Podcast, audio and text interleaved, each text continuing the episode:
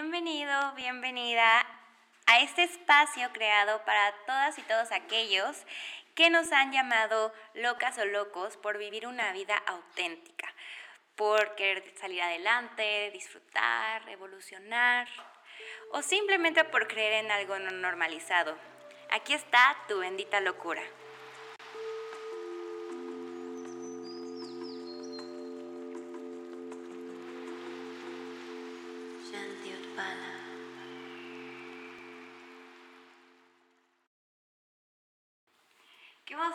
Ya tenerlos en este podcast. No saben lo feliz que me hace estar compartiéndoles pequeñas historias, anécdotas y sobre todo seguir expandiendo este espacio holístico que obviamente nuestro principal objetivo para ustedes es que sea un espacio totalmente humano, eh, sin estar diciendo que esto, que lo otro, o sea, siempre humano y aquí estamos recibiéndolos a todos ustedes, así que bienvenidos.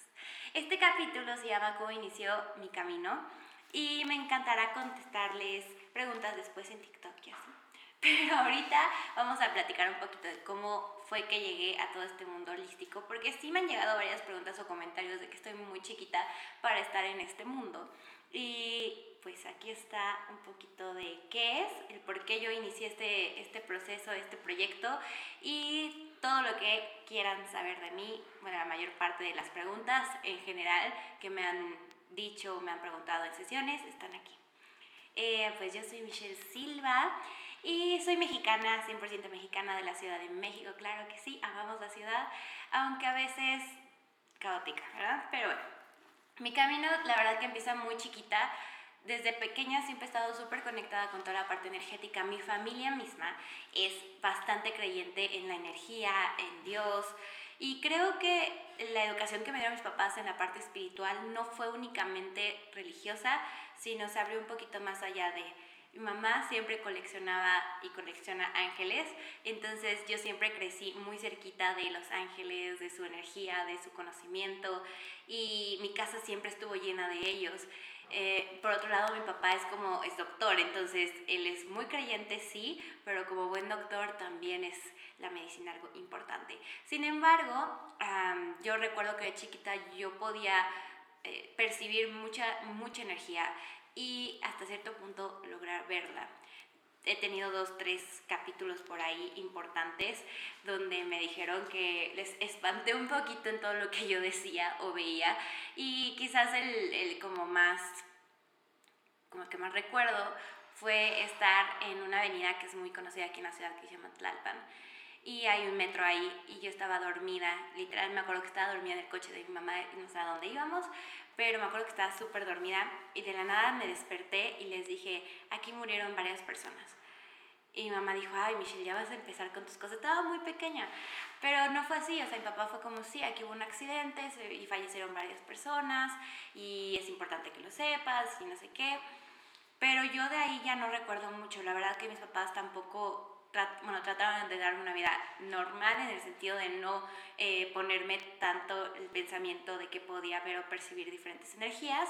Así que dejé de prestarle atención a toda, toda esa intuición que estaba muy despierta, porque si algo son las claris, que eh, lo menciono mucho en las clases, es la intuición.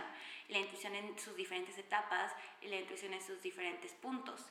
Entonces la intuición la tenía súper despierta, pasan los años, se empieza a olvidar, empiezo a, a como tener este desapego y ahí es donde cuando crecí yo me fui a Canadá un ratito y me la viví muy bien. La verdad que disfruté mucho ese país tan bello con unas energías muy bonitas. Pero regresé a México y fue cuando llegamos con mi guía personal y que adoro con todo mi corazón, Perlita. Llegamos con ellas a la lectura de cartas. Pausa, mi mamá sí le gustan sus lecturas de cartas y hemos ido a que nos lean la Biblia y desde pequeña yo empecé como a ir a, a estos lugares, sin embargo la intuición no estaba al 100% despierta, ya, ya se había olvidado un poquito.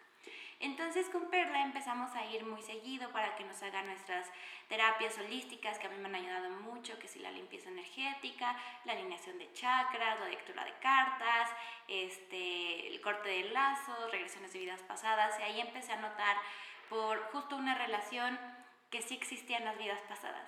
Y empecé a despertar ese, interés y esa curiosidad de nuevo de saber qué hay más allá de Y cuando fue mi primera regresión de vidas pasadas, creo que me la pasé muy bien, pero ahí comprendí una conexión muy bonita que tenía con alguien muy especial para mí. Y ahí dije, hay algo más, hay algo más que me gustaría saber. Para esto también, desde pequeña siempre me he cuestionado pues, la religión, la vida en sí, como para qué estamos aquí, para qué, qué más hay, qué más tenemos que hacer. No como una misión divina de vida, sino por qué tenemos que pasar tantos procesos tan distintos todas las personas y para qué objetivo, o sea, para qué tenemos que estar aquí, a lo mejor sufriendo o, viviendo las emociones o disfrutando. Y eso no lo comprendía, no lo trataba de, más bien, no, no, había forma, no había una fórmula que me dijera esto más esto da esto.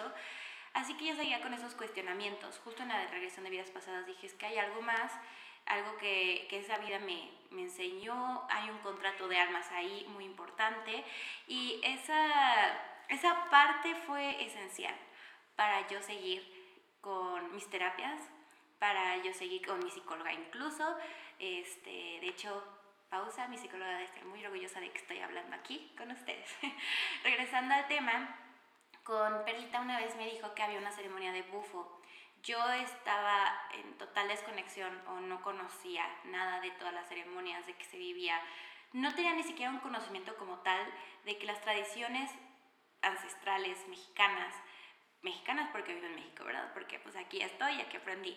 Seguían en pie en muchos aspectos, o no mexicanas porque pues el bufo realmente viene de Estados Unidos y no tanto de México.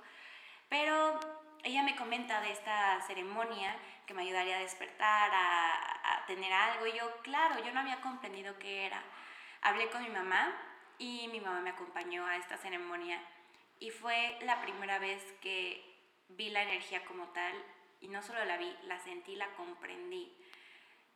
En esa ceremonia yo les contaré más a fondo después de qué se trata, cómo estuvo mi proceso, cómo fue mi experiencia. Sin embargo, ahí aprendí la relación que yo tenía que tengo con mi mami y con mi abuela. Llegué a un perdón muy bonito con ella, una alineación de energías y de relación súper bella que teníamos y que tenemos juntas. Y esa fue mi, introducción. Fue bastante fuerte porque obviamente que de las ceremonias es la más dura, es de las más duras. Y yo me introduje al mundo holístico con esa ceremonia muy chiquita. Yo tenía como 20, 21, 21 años yo creo que tenía con esa ceremonia. Y así fui creciendo hasta que empecé una relación donde es una relación que me ha enseñado mucho, que en sí sin esa relación yo no estaría en este punto contándoles y sobre todo compartiendo algo que a mí me gusta y me llena con todo mi ser. Empecé esta relación con todo lo que no había trabajado dentro de mí, genéticamente, energéticamente, psicológicamente, emocionalmente. Y no había comprendido eso. Yo pensaba que ya tenía todo arreglado porque nunca había tenido un problema. Hasta que en esa relación vi mi sombra. Sucedieron cosas muy duras que para mí es un poquito difícil todavía de expresar. Creo que la el primer señalamiento o señal que me dieron mis ángeles como de despierta ya, porque ya el bufo ya me había despertado mucha intuición, ya había visto, ya tenía como esa sensibilidad de volver a ver cosas más allá de, y justo esta relación fue un despierta ya.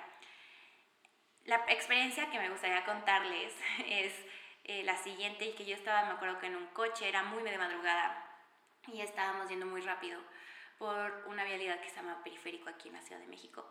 Y yo no estaba en mis cuatro sentidos, la verdad que no estaba en mis cuatro sentidos, no estaba bien, pero yo recuerdo sentir que íbamos muy rápido y estaba acostada en el coche y algo dentro de mí me dijo, ¿qué haces ahí? Literal fue la pregunta, ¿qué haces ahí? ¿Por qué estás ahí? Te estás exponiendo, es demasiado, o sea, no por decir peligroso y no sé qué, o sea, no, era demasiado para mí. Y la, creo que la el pensamiento más fuerte fue un no, debes, no deberías de vivir lo que estás viviendo, no deberías de sufrir. Yo para esto en la relación ya tenía muchas fallas y teníamos mucha mala comunicación y teníamos varias cosas no sanas que, que nos lastimaban, que nos lastimaban bastante a, a mi pareja en ese entonces y a mí. Y en ese punto yo sentí esa, esa pregunta, esa ganas de salir. Entonces fue cuando abrí los ojos y dije, sí, ¿qué hago aquí? ¿Qué hago aquí? No, no estoy cómoda y empezó a sentirse extraño. Empecé a ver los lugares muy oscuros a los que yo estaba asistiendo. Empecé a ver cosas más allá que no me estaban gustando. Y yo sé que fue mi ángel, porque en ese, en ese momento en periférico hubo un movimiento muy fuerte que yo dije, vamos a estamparnos. Es, o sea, no va a haber otra, nos vamos a estampar, que voy a decir a mis papás. Cuando llegué sana y salva, al siguiente día me quedé pensando demasiado, no lo que había pasado, sino lo que había, lo que me habían dicho, lo que había yo sentido. Y esa fue la primera espinita con la que yo decía, no es posible que yo esté aquí, no es posible que yo esté aquí. Ahí fue cuando se desenvolvieron más situaciones muy fuertes donde me quedó claro que Luis Ángeles me decían, no es tu tiempo de irte, no es tu tiempo de partir esta vida, eh, te tienes que quedar todavía.